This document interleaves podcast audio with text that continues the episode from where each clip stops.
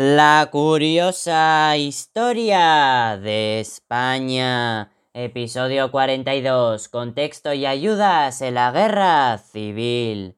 La guerra civil se produjo en un contexto internacional de ascenso del fascismo y del comunismo.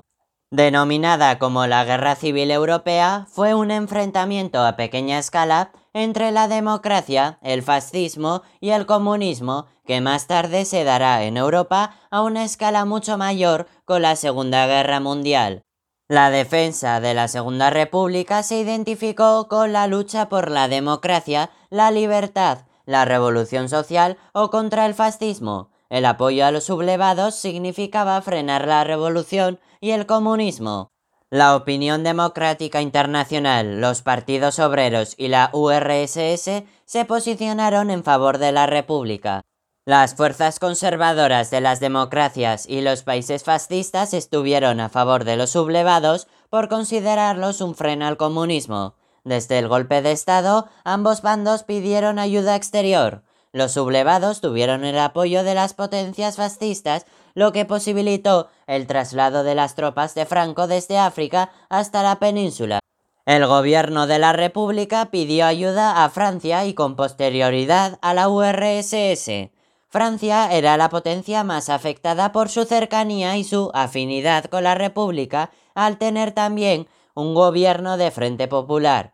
Gran Bretaña mantenía una política de apaciguamiento ante la Alemania nazi y amenazó a Francia con no apoyar su política internacional frente a Hitler si ayudaba a la República de España.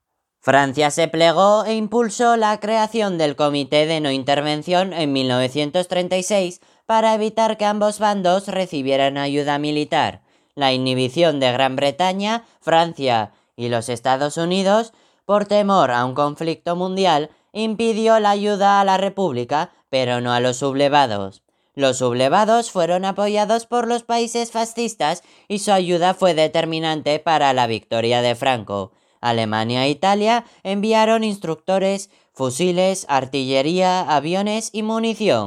Destacamos los aviones de la Legión Cóndor alemana, formada por cazas, bombarderos y 5.000 hombres que probaron nuevas armas y realizaron bombardeos a poblaciones civiles indefensas como el bombardeo de Guernica.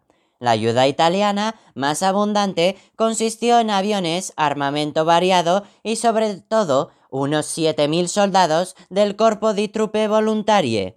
También hubo voluntarios irlandeses y portugueses. La ayuda de Portugal del dictador Salazar resultó muy efectiva como país intermediario para recibir a través de él la ayuda a los sublevados saltándose el acuerdo de no intervención. La ayuda alemana e Italia fueron pagadas a crédito. La alemana se pagó con minerales y otros productos estratégicos y la italiana se terminó de pagar en 1967. La República recibió la ayuda de la URSS, pero debía pagar al contado. El pago se hizo efectivo con divisas de oro del Banco de España. Los soviéticos enviaron instructores, tanques, artillería y aviones. México también suministró material bélico a la República, pero no resultó ser tan importante. Las brigadas internacionales fueron otro apoyo internacional de solidaridad antifascista. No tenían preparación militar y se organizaban basándose en la internacional comunista Cominter.